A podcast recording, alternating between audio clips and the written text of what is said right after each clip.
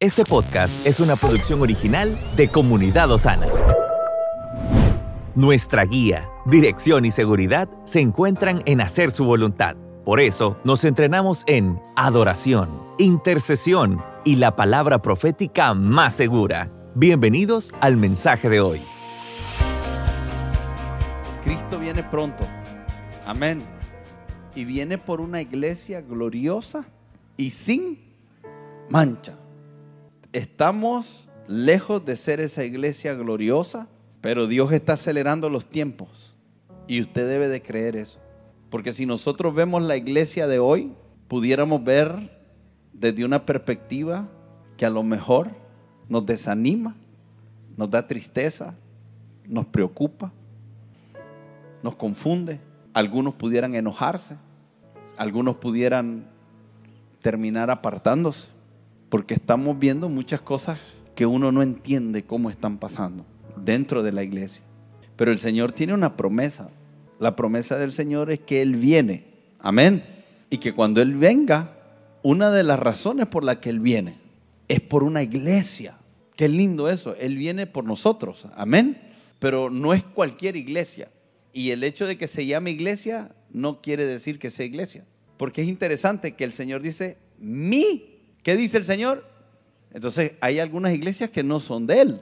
Entendiendo iglesia no como un edificio, sino como personas. Es triste ver a algunos peleando por religión.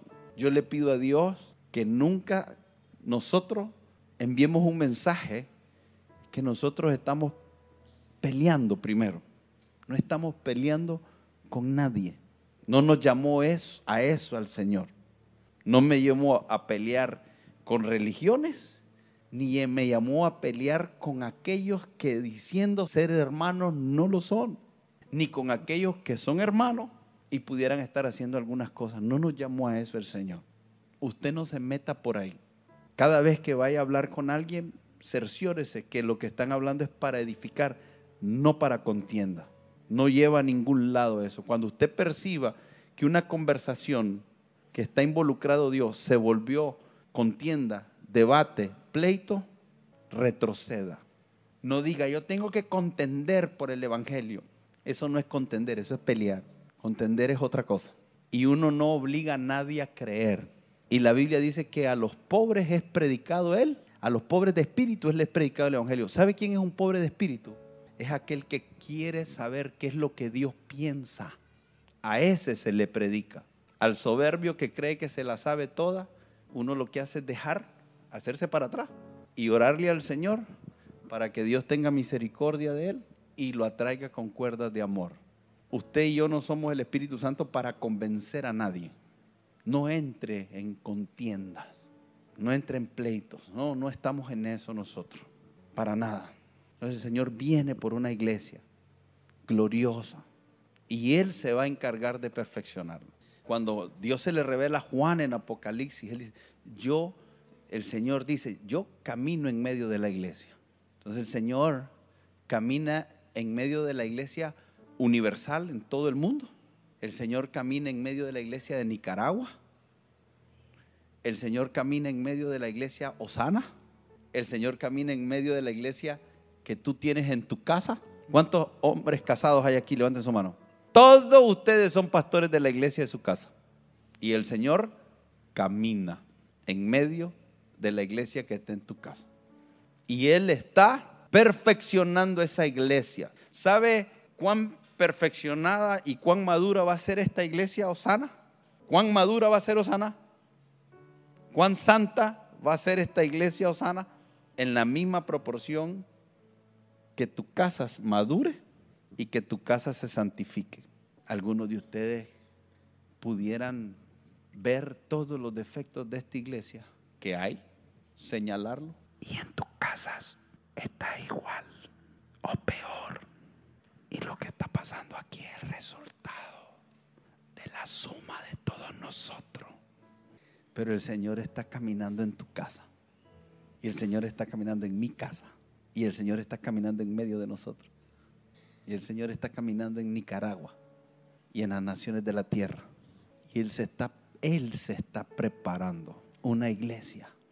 Y lo lindo es que la escritura dice que aunque nosotros seamos infieles, aunque nosotros seamos como, Él y aquel que comenzó la va hasta el día, el día de Jesucristo, el día que Él venga, se van a cerrar algunas cosas. Van a haber algunas cositas que cuando Él venga poniendo el pie, algunas cositas todavía van a estar fuera del lugar. Y el Señor va a comenzar a descender en las nubes. Y cuando Él comience a descender, algunas cositas no van a estar al 100. Pero mientras Él va, y cuando ponga el pie en la tierra, todas las cosas van a ser redimidas. Eso va a ser glorioso.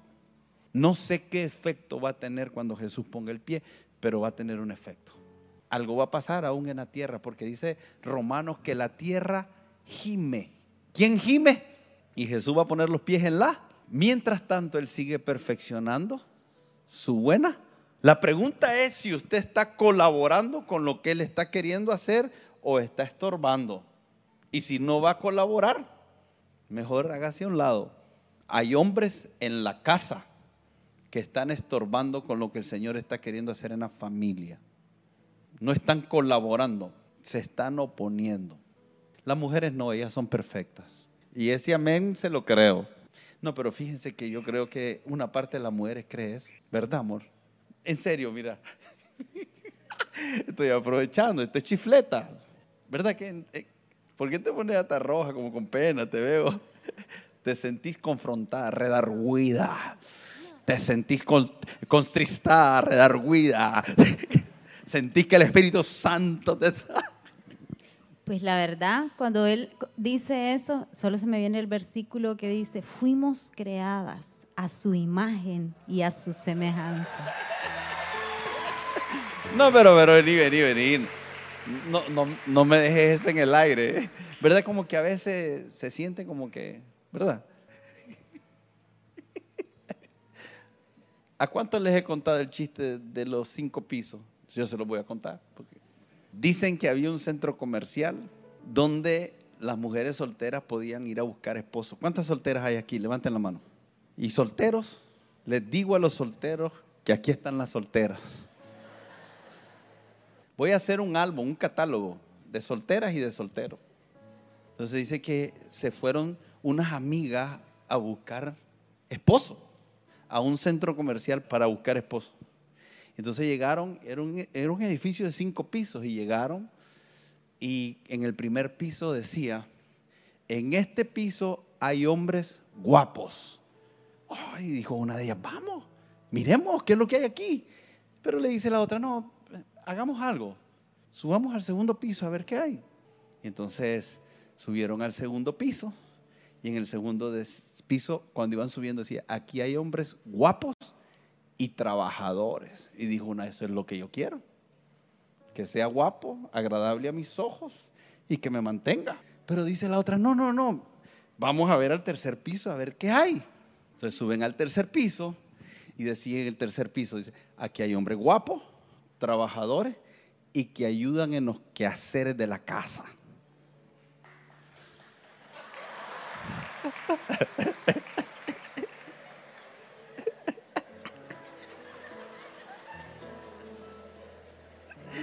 Yo siento el gozo del Señor. Pero dice otra, no, no, no, vamos a ver qué hay en el cuarto piso.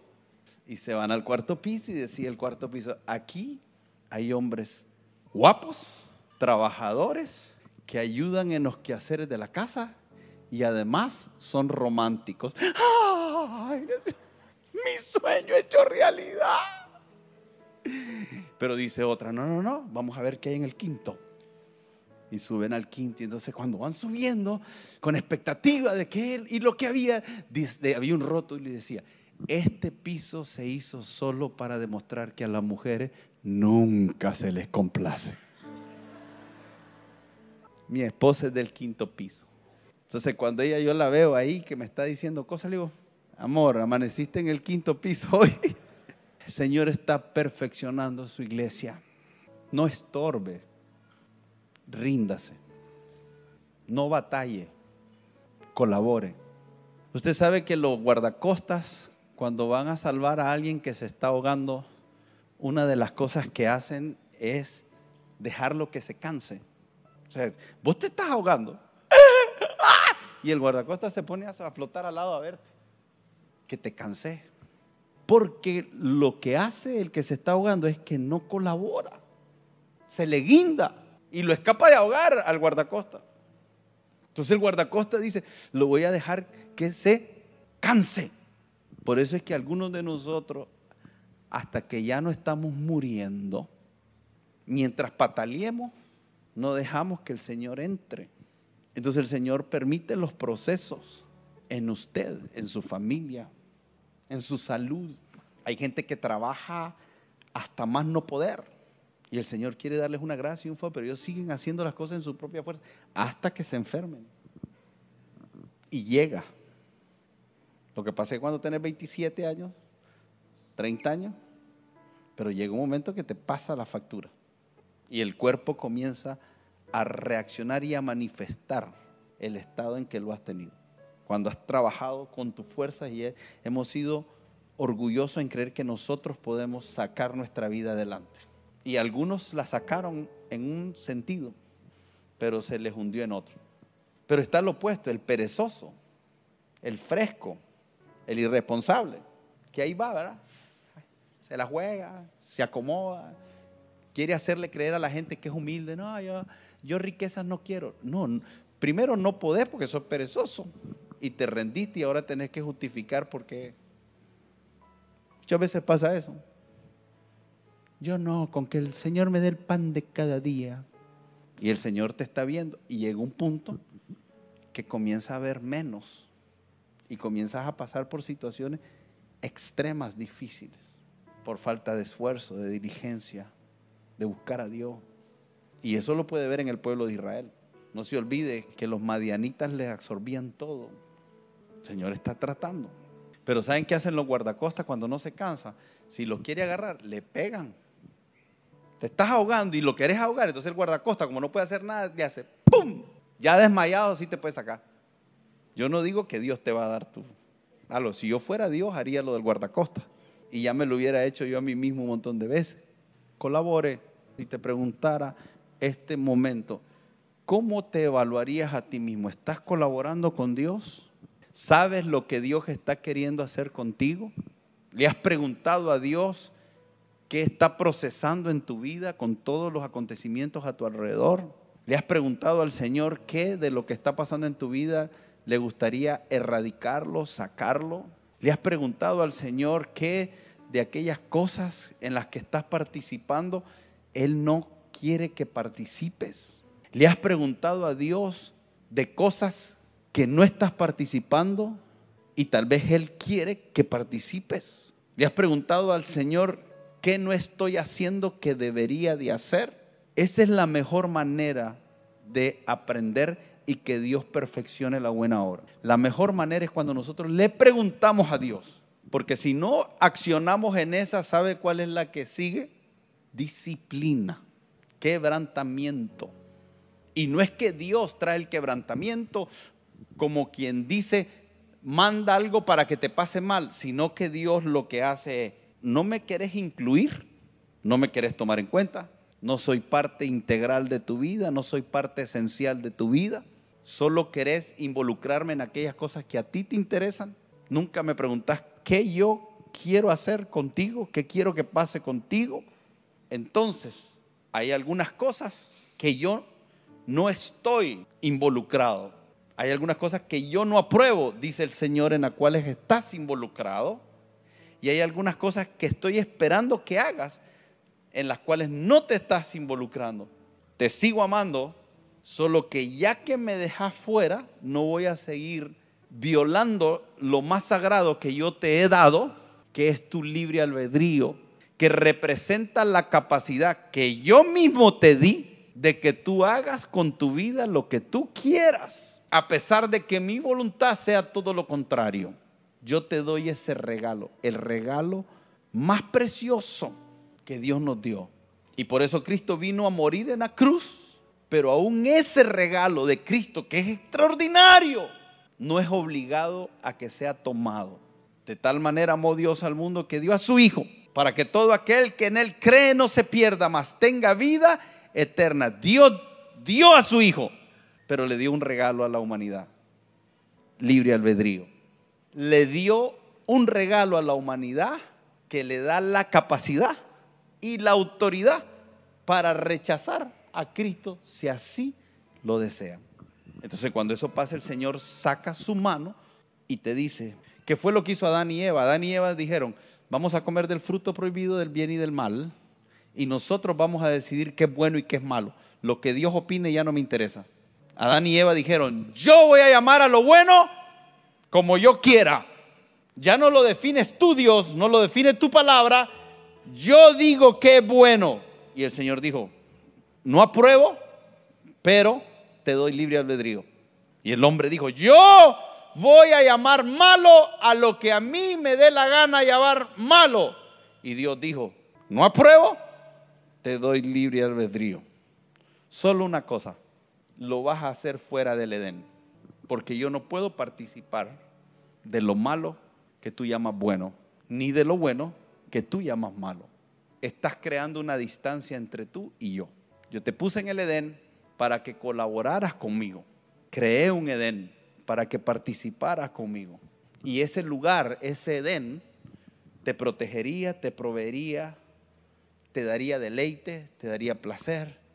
Sería un lugar de realización. Es el ambiente ideal para ti. Es tan ideal que puedes andar desnudo y no te da ni frío ni calor.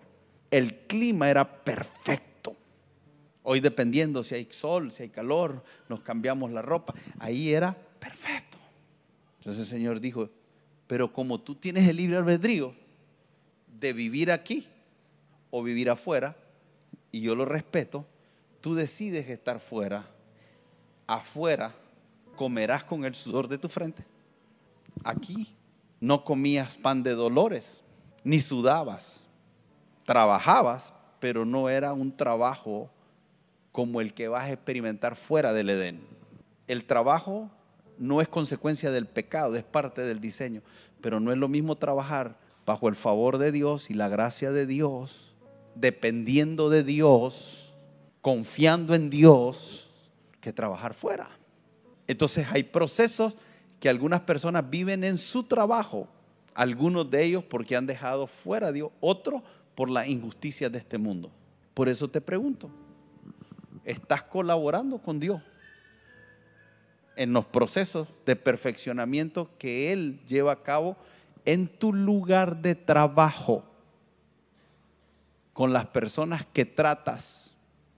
Es que Dios es tan extraordinario, queridos hermanos, que Él usa todas las circunstancias que pasan en, en tu trabajo, Él las permite y las usa para formar algo en ti. Yo pudiera mencionarle 15 nombres de diferentes personas que en un momento vinieron donde mí y me dijeron, pastor, ya no aguanto lo que está pasando en mi trabajo, voy a renunciar. Y comenzamos a hablar. Dije, hermano, yo siento que esto y esto y esto está pasando en tu trabajo. No creo que es el momento de salir, pero si tú decides salir, sal. Lo malo es que si estás saliendo y Dios está queriendo procesar algo en tu trabajo y tú te sales de tu trabajo, ese proceso está incompleto y va a tener que pasarse en algún lado. Y he visto algunas personas que salen de un trabajo para otro a vivir los mismos procesos y algunos mueren sin haber pasado el primer grado porque no colaboraron con el proceso de Dios. ¿Sabe qué es lo lindo? Ver a esas mismas personas que en un momento fueron humillados, maltratados, despreciados, injustamente, ver esos procesos y verlos cinco años después gerentes, gerentes, entendieron el proceso. Dios usa ese proceso. Hombres y mujeres que no entienden los procesos en la casa, se divorcian, se recasan, se divorcian, se recasan y viven un infierno. Y algunos llegan, algunas mujeres llegan a la conclusión que todos los hombres del mundo son malos. Y algunos hombres que todas las mujeres son malas. No dejaron que el Señor los procese en la casa. Personas que están en una iglesia, no hay iglesia para ellos. Son la perfección andando.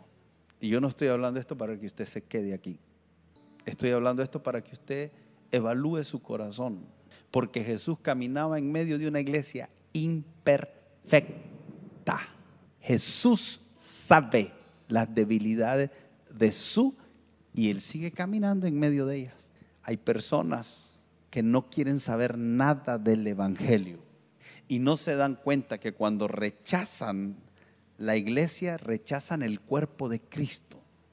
Y es una mentira del diablo. Hay gente que no quiere saber nada del cuerpo, no quiere ser parte de ningún cuerpo. Que usted no sabe todas las traiciones, usted no sabe todo los, lo esto que he vivido y yo ya no quiero saber nada más de iglesia. Hey, la iglesia es el cuerpo de, la iglesia es el, puede ser que en un lugar físico esté ocurriendo cosas que son pecaminosas y desagradables a Dios. Pero eso es muy diferente a rechazar el cuerpo. Se convencieron y hay que tener cuidado en eso. Y no solamente hay que tener cuidado de eso, hay que tener cuidado porque a veces tomamos una postura como que nosotros somos perfectos y, todo el mundo es imperfecto. Dios va a pasarnos por procesos. ¿O usted qué cree que significa que Dios perfeccione la buena obra? ¿Qué cree que significa? Es que lo que pasa es que en algunos momentos cuando los pastores hemos dicho eso, decimos, Dios va a perfeccionar la buena obra en ti. Y la gente dice amén porque está pensando en un carro. Dios va a perfeccionar la buena obra en ti porque está pensando en que te vas a casar y no te has casado. Dios va a perfeccionar la buena obra en ti. Está pensando en que te va a dar el Señor a dar un negocio, que te va a cancelar la deuda, que va a cambiar a tu marido. Así lo hemos dicho así lo hemos recibido. Y aquel que comenzó la buena obra en ti, y usted dentro de usted siente, el Señor me va a bendecir. Si usted me dice que no es así, no le creo. Y lo que está diciendo entonces no es válido. No, eso es válido, pero desde esta plataforma. El Señor quiere darte todas esas cosas, pero desde la plataforma donde lo que primero Él va a hacer es formarte a ti el carácter y a mí de Cristo. Y Él va a usar injusticias. Y Él va a usar tus errores, los errores de otro, las injusticias de otro, las condiciones climáticas, las condiciones económicas, todas las condiciones que se puedan dar en esta tierra, sin importar cuál sea, Dios la va a usar para perfeccionar, madurarte. A ti y a mí. La pregunta es, para poder predicar el mensaje de hoy, ¿Vas a ser colaborador o vas a estorbarte a ti mismo? Dios no, Dios sigue siendo Dios. Mire, Dios subsiste por Él mismo. ¿Sabe lo que eso significa? Que Él subsiste por Él mismo. O sea, que Él tiene hambre y Él es el pan. Él tiene sueño y Él es el descanso. Estoy dando un ejemplo, no estoy diciendo que si Él se enfermara, Él es la sanidad de las naciones. Que si Él necesitara algo, Él es el proveedor que si alguien se levantara contra él, él es Jehová de los ejércitos. Que si él tiene un problema, él es consejero, tiene espíritu de sabiduría, es omnisciente. Entonces, como que a usted se le presentara un problema y dijera, hay un problema, yo soy la solución a cualquier problema. Por eso es que él se llama el yo soy. ¿Yo soy qué? Yo soy lo que sea que se necesite que sea. Él no necesita nada, nada. Entonces, en realidad, los procesos de perfeccionamiento y los procesos de madurez tienen que ver con nosotros, con ese lugar al que el Señor nos quiere llevar. Nuestro buen pastor quiere llevarnos a pastos delicados, donde Él nos quiere hacer descansar junto a aguas de reposo. Él me pastoreará y sus ovejas oyen su voz y lo... Por eso pregunto, ¿estás colaborando? Porque cuando estás colaborando, Dios dice, síganme lo bueno. Y los que colaboran dicen, sí, mi pastor. Pero ¿sabe qué tiene que entender la oveja? Que el pastor la quiere llevar a un lugar bueno para ella. Por eso es que dice, mi oveja, ¿sabe por qué son sus ovejas? Porque ya han probado del buen pasto y de la protección que el pastor les da. Y nunca vamos a experimentar el buen pasto y la protección que Dios nos da a menos de que oigamos su voz y vayamos donde Él dice y nos demos cuenta que cuando Él dice para allá, allá está el buen pasto. Cuando nos dice para allá, allá está el descanso. Cuando nos dice para allá, allá está la seguridad. Entonces cuando experimentamos eso, dejamos de pelear con Dios. Pero tenemos que caminar por fe. Porque el Señor nos llama y no lo conocemos. Él dice, yo quiero ser tu pastor. Pero tú no lo conoces. Y comienzas una aventura con Dios que no va a terminar nunca. Porque la Biblia dice que esta es la vida eterna. La gente quiere decir, ¿qué va a pasar en la vida eterna? Esto que le voy a decir. Esta es la vida eterna. Que lo conozcamos a Él. Que conozcamos su amor, su justicia, su bondad, su misericordia, su gracia, su favor, su bien, su santidad. Pero comienza por fe. La gente que no colabora con Dios nunca va a conocer a Dios. Hay gente que se está resistiendo a Dios viven por su propia opinión, su propio criterio, su propio interés. Viven para ellos mismos. Y muchos de ellos están en la iglesia porque tienen un interés. Que el Señor bendiga los proyectos que ellos tienen.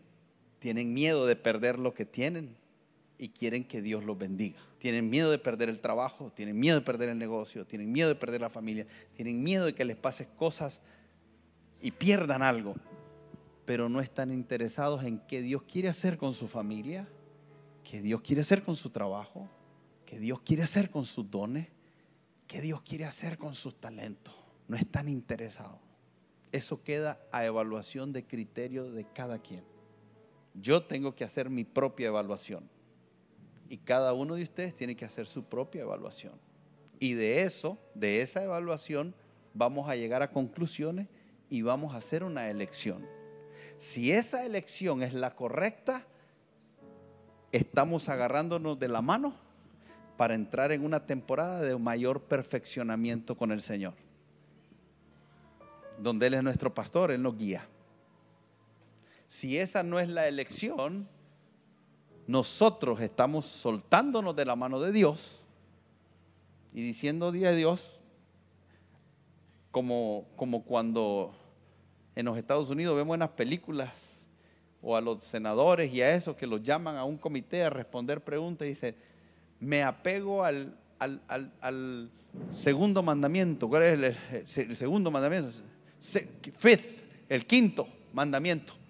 El derecho a la enmienda, el derecho a guardar silencio. Entonces dice algunos cristianos, yo me apego al mandamiento del libre albedrío. Y el Señor dice, esa ley la puse yo para mí mismo, para no permitirme introducirme en los asuntos que la humanidad y las personas de manera individual no me dejaran entrar. Yo me puse esa restricción y yo soy fiel, no cambio. Mis palabras son sí y amén. Y el ser humano dice, muchas gracias. Y comienza a vivir su vida. Y entran procesos dolorosos tarde o temprano volverás a buscar al Señor, porque ya lo conocemos. Y en un momento nos va a pasar las del hijo pródigo. Vamos a volver en sí, pero ese volver en sí para el hijo pródigo significó estar comiendo de las algarrobas. ¿Y saben lo que dijo cuando volvió en sí? ¿Cómo estoy comiendo algarrobas si en la casa de mi padre hay abundancia de pan? Aún los sirvientes comen y se visten bien. Entonces esa, esa parábola del hijo pródigo lo que estaba diciendo Jesús es, ¿por qué los hijos de Dios viven una vida? Oiga, no sé cómo decirlo para que no suene feo, pero ¿por qué los hijos de Dios viven una vida como la viven los chanchitos? Si nunca fue el deseo del Padre. ¿Cómo se siente un padre, cree usted? Mire, voy a contar esto porque usted no sabe. Miré a, una pareja, vinieron a hablar conmigo y me dijeron, pastor, nosotros no viven en este país, venimos de otro país y, venimos a buscar a un hijo que, se metió en las drogas y eh, me lo deportaron de Estados Unidos y me lo deportaron porque andaba en las drogas, se vino para acá, andaba en las drogas y nos dijeron que lo vieron en México y que anda en las calles, tirado en el piso y durmiendo en la calle. Y entonces quiero que ore porque nosotros vamos a buscarlo. Usted sabe lo que ir a buscar a alguien, a México. Me dijeron que lo vieron no sé dónde. Se fueron, oramos. Ahí al rato, como a los dos meses regresaron, dice, lo encontramos en Guatemala. Qué cosa más dura para un padre y una madre eso.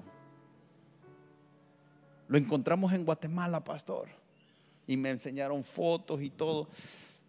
Ah, no, no, perdón. Lo encontraron en México y venían de regreso por bus, porque no tenía pasaporte, no tenían nada. Entonces venía con un salvoconducto, no podían venirse por avión. Y venían. Y dice, en una, viera qué cosa más horrible cuando dormíamos, eh, teníamos que llevar, teníamos que estar porque se nos quería salir. Y cuando veníamos en el bus, dice, se nos salió del bus en Guatemala. Y salió corriendo. Mi esposo y yo nos bajamos y comenzamos a buscarlo por todos lados y no lo hallamos. Estuvimos tres días buscándolo y no lo hallamos. Ya no podíamos hacer nada, tuvimos que venirnos. Mientras ellos hablaban era un llanto. Una cuestión en el corazón que se les miraba. O sea, ahorita literalmente, ahorita literalmente mi corazón físico está sintiendo algo. Físico. El órgano terrible, devastador. No hay cosa más terrible que un padre ver a su hijo en esa condición. Dios es Dios y Él no puede sentirse como el hombre, pero hay alguien que da testimonio allá en el cielo, que es nuestro intercesor por esa razón, porque Dios, al ser Dios, no podía sentir lo que siente ese hombre, pero Dios de una manera amorosa se hizo hombre, porque Cristo es 100% Dios. Y, el, y Dios es tan misericordioso, pero es que, es que póngase a pensar, por eso es que los griegos decían que el Evangelio es locura, porque para los griegos que creían en la mitología griega y creían en los dioses del Olimpo, que eran superiores a los hombres y que los hombres los admiraban y que muchos de esos dioses del Olimpo se señoreaban de los hombres y que mucha de esa mitología le tenían miedo a los dioses. Y que cuando vemos los incas y los mayas y todo lo que pasó aquí, esa gente sacrificaba seres humanos porque el Dios estaba enojado. Pero ese Dios nuestro es un Dios que abandona su lugar, abandona su condición y viene y se hace hombre. Por eso es que usted y yo no le podemos contar cuento a Dios. Ninguno de los que están aquí me puedan oír hoy o me oigan en algún momento han sido humillados de la forma que Cristo fue humillado. Solo con estar en un cuerpo. Ese Dios que por Él y para Él fueron creadas todas las cosas, ese Dios que subsiste por Él mismo, ahora se mete en un cuerpo y siente sueño, siente dolor, siente hambre, siente tristeza. Por eso es que la Biblia dice que Jesús fue tentado en qué? No le cuente cuentos a Jesús. A nosotros se nos olvida. A veces le oramos a Jesús y le decimos, Señor, y no te importo no ve lo que estoy pasando. Y el Señor dice, ay hijo, te quisiera ver pasando lo que yo pasé. Porque algunas cosas de las que están pasando o de las que hemos pasado es el resultado de nuestro pecado. Hay personas que perdieron a su esposo en un divorcio y fue porque fue una mujer que por el contrario a ser sabia era como gotera continua en tiempo de lluvia. Así dice la Biblia, no yo. La mujer sabia, pero la necia, diga conmigo, con sus manos la derriba. Hay mujeres que se han divorciado, que están sin darse cuenta llevando a su marido al divorcio hoy con sus propias manos. Silencio sepulcral. Hay maridos están llevando a su esposa al adulterio. porque no son el diseño que Dios puso para que esté en la casa. No eres proveedor. Ella tiene que hacer todo.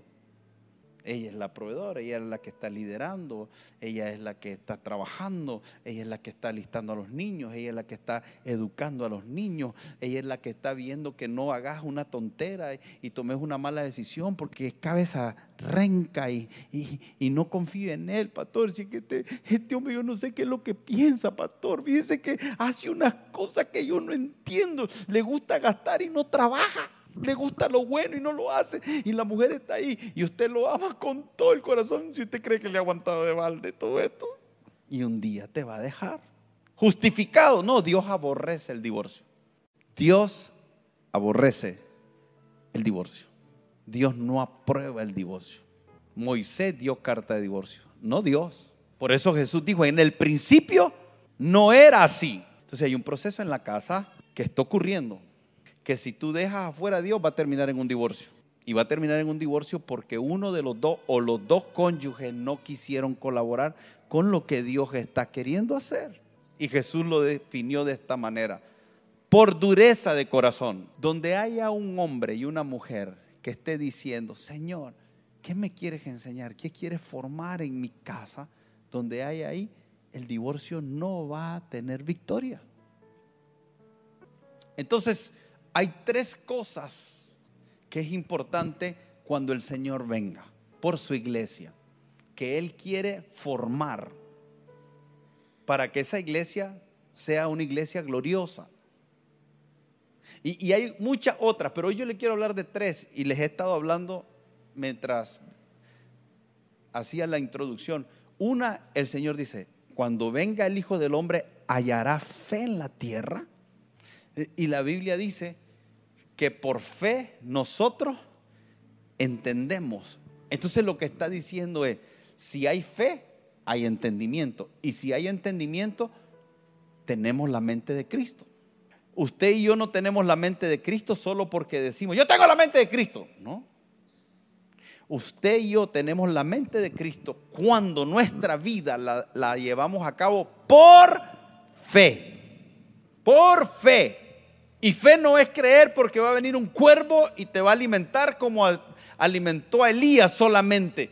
Eso es fe, pero no es la fe que Jesús está hablando cuando dice que se hallará fe en la tierra, porque en el contexto que está preguntando Jesús si va a hallar fe en la tierra es en el contexto de una mujer desamparada, pobre, que estaba viviendo cosas injustas, que era una viuda y que estaba clamando para que se le hiciera justicia. O sea, una mujer que nunca actuó en justicia propia. Esta mujer no dijo, bueno, ya que el juez no me hace justicia, yo voy a ver cómo asesino a este individuo que me está tratando injustamente. Esta mujer tenía una característica. No actuaba en justicia propia. Ella clamaba a Dios de día y noche para que el Señor le hiciera tenemos un problema con el que tenemos que lidiar y es que nosotros queremos hacer nuestra propia justicia. De muchas maneras, ok, no te pagan el salario que te deberían de pagar en el trabajo, entonces me voy a robar cosas, de todas formas me está pagando menos y con lo que me robo recompenso. Y hago justicia. Porque el salario no me da y ya que no me da aumento, me lo complemento yo. Mi mujer no me respeta y como no me respeta, entonces voy a hacer que me respete aquí me respetas. Porque la palabra dice que las mujeres tienen que respetar a su marido. Y ya que no sos humilde para ser obediente, yo le voy a ayudar al Señor y te voy a ser obediente. Agarrotazo, pero vas a ser obediente. Y usted póngale todas las practicidades que usted quiera. La justicia propia impide que los procesos de Dios actúen en tu vida. Hay algunos momentos, hermanos, que las injusticias van a estar ahí. Y hay algunas injusticias con las cuales no tenemos ni el poder, ni la autoridad, y mucho menos la aprobación de Dios para que nosotros resolvamos eso. Nos va a tocar apelar a Dios. Eso quiere encontrar el Señor cuando venga. Porque de esto que estoy diciendo se desprende una serie de elementos en la vida del día a día práctica nuestra. Tenemos que destruir ese concepto de justicia propia que nosotros tenemos. Y cuando el Señor habla de justicia propia en el Sermón del Monte, en Mateo, una de las cosas que dice ahí seguido es, no maldigan a sus enemigos, no le paguen mal a los que le hacen mal. ¿Sabe qué significa eso? Que el pecado de otro no me va a llevar a mí a pecar. Por eso es que cuando hablamos del aborto, hermanos, esta es una de las cosas que sacan los que son pro aborto. Siempre lo sacan. Dice, ¿y qué pasa cuando una mujer es violada? Primero, le voy a decir algo. El porcentaje, las estadísticas dicen que es un porcentaje muy bajo para usarlo como la plataforma para promover una ley que va a permitir que se aborte por todo usando una justificación de unos cuantos. Y esa es una de las cosas que pasan. Agarran un caso. ¿Y qué pasa con esto? Ok, como esto es así, debemos de abrir las puertas para que todo el mundo que quiera aborte. Y son, lo que pasa es que es un debate y van a usar los argumentos y ya no los lógicos ni científicos ahora van a usar los argumentos emocionales. Y por eso te están hablando de una mujer que fue violada por 60 personas, que no se sabe, papá, y que ella va a tener que recordar, y que te lo ponen. Entonces, emocionalmente todo el mundo comienza y pierden el sentido del valor, porque engañoso es el corazón más que todas las cosas. Y la mercadotecnia, y los medios de comunicación, y Hollywood, y todos los que están ahí, son expertos en la manipulación de las emociones. Y esos mismos que son expertos en la manipulación de las emociones dicen que los manipuladores somos los pastores y usan los mismos casos y la misma manipulación. Usan dos, tres cosas injustas, incorrectas, pecaminosas que han ocurrido en la iglesia para decir que toda la iglesia es así. Esto nunca lo he dicho, pero lo voy a decir. Aquí hay personas que si no estuvieran aquí ya estuvieran divorciadas sus hijos, quién sabe cómo andarían, quién sabe cuáles serían las condiciones. Hey, hay una obra del Señor que bendice, que se hace en este lugar. Primero Dios, no es los méritos nuestros, primero Dios, pero Dios usa la iglesia para eso. Hey, yo estuviera en las drogas, enfermo, muerto, quién sabe cómo yo estuviese. Y algunos de ustedes saben que ese era su rumbo también. Solo los que estamos adentro sabemos los beneficios de lo que ocurre adentro. Pero el diablo está queriendo impedir que entren los de afuera. Y por eso le llaman a ustedes tontos, fanáticos, ingenuos, ignorantes. Porque hay todo tipo. Nos han dicho de todos, a ustedes y a mí. Y algunos de nosotros pudiéramos cometer el error por lo que dicen afuera, tomar decisiones incorrectas. Estamos ante esta situación la situación en que estamos, yo siento que el Espíritu Santo, estoy con una convicción de que hay algo que el Espíritu Santo está derramando porque quiere traer un aceleramiento en nosotros. Y esto es importante. ¿Voy a colaborar o me voy a soltar? Porque entonces Dios le dijo a Adán, ok, tú decides, ok, vive tu vida fuera del huerto. El huerto es una región espiritual. Diga conmigo, el huerto es una región espiritual. No es estar aquí. Usted puede estar aquí y no estar en el huerto. Por eso es que Dios sacó del huerto y entonces ahora el hombre está fuera en un terreno espinoso, donde un hermano mata a otro hermano, donde un hijo, en vez de tapar la desnudez de su padre, se burla de su padre. Y de ahí comenzamos a ver toda una depravación fuera del huerto. Cuando usted no está caminando con Dios en el huerto, tu casa va a manifestar tu posición espiritual. El peligro de esto es que Caín y Abel nacieron y nacieron fuera del huerto y crecieron y tenían tres años y todo se miraba bien, cuatro años y de vez en cuando se malmataban los chavalos, pero son cosas de niño. ¿Verdad que sí dicen algunos papás? Son cosas de niño. A mí, para mí es interesante, papás con niñas de ocho años hablándole del noviecito que te gusta, son cosas de niño. Y usted tiene derecho a hablarle a sus hijas y a sus hijos de lo que usted quiera. El asunto es que a veces creemos que son cosas de niño, ¿no? Es que se gustan, ellos, eh, eh, ellos dicen que son novios. Mira qué lindo se mira. No, y está bien, es tu casa, es tu huerto. ¿De quién es ese huerto? Tuyo. ¿Cómo manejes tu finanza? Es tu huerto. ¿Cómo manejes tu matrimonio? Es tu huerto. ¿Cómo manejas tu cuerpo físico? Es tu huertote. Nadie te va a tocar tu huerto. Es tuyo. Yo aquí hablo solo. Ese es el único poder que tengo yo. Hablar. Y es como el martillo de Thor, sí. Yo solo hablo, hermano. Usted es libre como la luz del día. Usted aquí es amado y respetado en su libre albedrío. De verdad.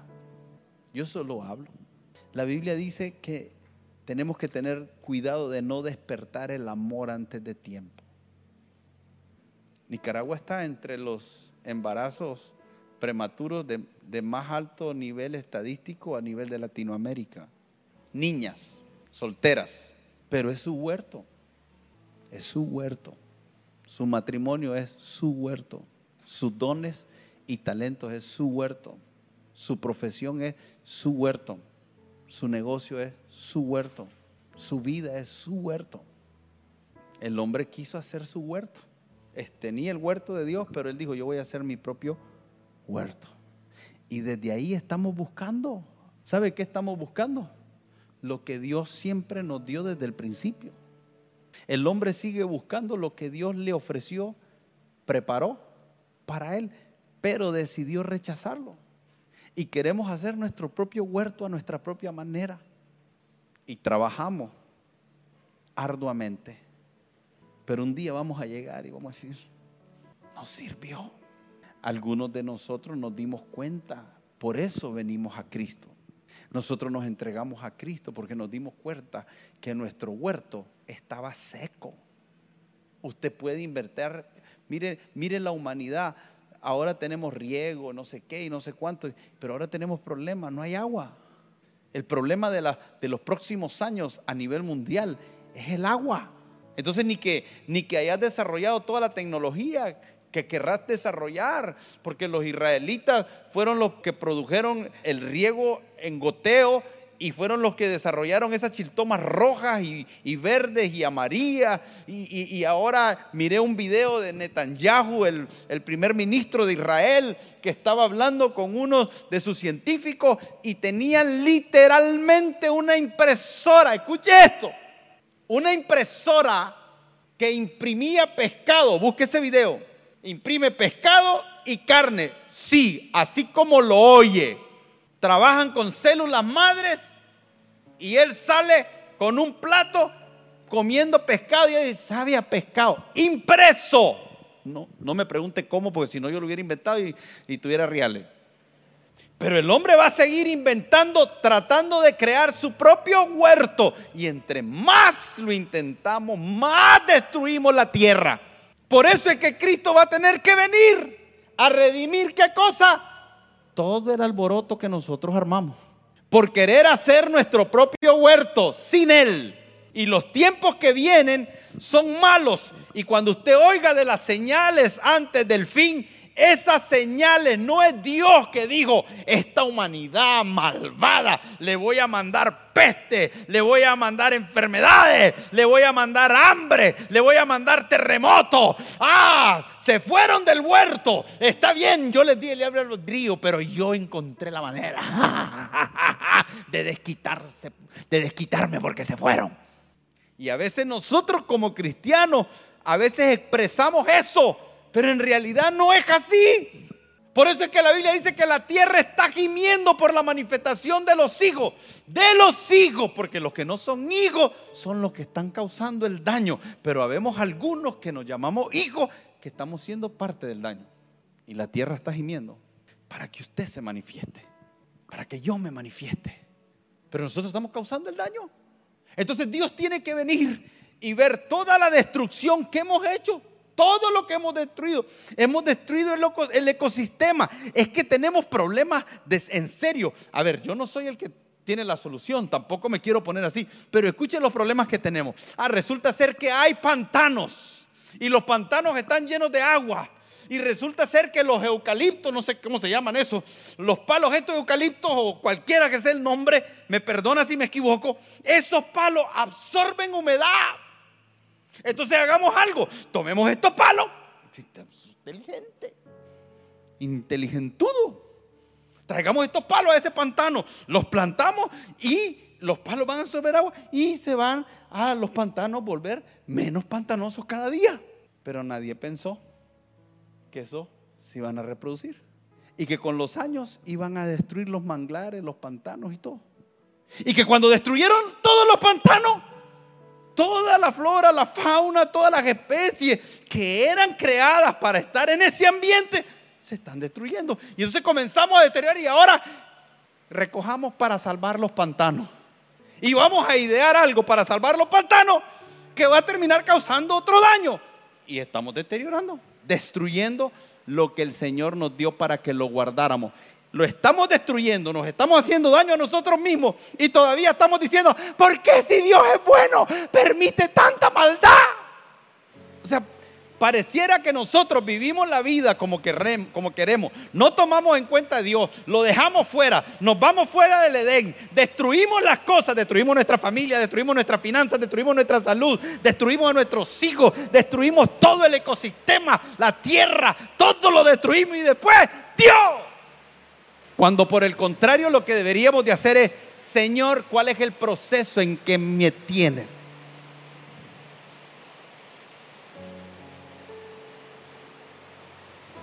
Si nosotros resolvemos esto, ¿sabe qué es lo que estamos diciendo? En pocas palabras, para cerrar lo que estoy diciendo ahorita es, dejemos de pedir que lo de afuera se resuelva para que nosotros estemos bien y que alguien se ponga de pie y diga delante de Dios, Señor, trata conmigo, Padre. Me voy a aislar, me voy a aislar de todo porque mientras tú estés viendo que tu esposo no cambia, mientras tú estés viendo que tu esposa no cambia, mientras tú me traigas a tus hijos aquí al altar y me digas, pastor, quiero que ore por él porque tiene un espíritu rebelde. Y veas que tu hijo es el problema que no te permite ser buen papá. El hijo te roba la paciencia, el hijo no te permite ser buen papá, tu jefe no te permite crecer y desarrollar. Se volvió un hijo del diablo que está impidiendo que un hijo de Dios alcance la plenitud. Cuando todo en la tierra estaba mal, y no había justo ni uno, el Señor no dijo, lo consumo a todo. Desde antes de la fundación del mundo, Dios sabía todas las cosas, pero permítamelo eh, ilustrárselo. Cuando vieron que no había nadie, el Padre, el Hijo y el Espíritu Santo dijeron, no hay nadie, nadie quiere hacer nada, nadie quiere solucionar nada, todos están buscando lo suyo, su propio beneficio, el mundo es egoísta. Dice Santiago, ¿de dónde vienen los pleitos? ¿De dónde vienen las guerras? ¿De dónde vienen las injusticias? Santiago responde eso, dice, viene de la codicia del hombre, el egoísmo del hombre. Y, el Señor está ahí y dice, hey, ¿qué hacemos? No hay nadie. Dice Jesús, yo voy. La pregunta hoy para cerrar es, ¿quién va? ¿Quién va a ir por tu casa? ¿El pastor? ¿Quién? ¿Quién sale por tu casa? Alguien tiene. Y le voy a decir a los hombres, que levanten la mano a los hombres. Dice la Biblia que nosotros somos la cabeza, ¿verdad? Usted es el que tiene que ir. A eso nos está llamando el Señor, a que vayamos, a que salgamos. Estamos en tu plataforma favorita. Recuerda que puedes escucharnos en Spotify, Apple Podcast, Amazon Music y Google Podcast. Compártelo y sé de bendición a los demás.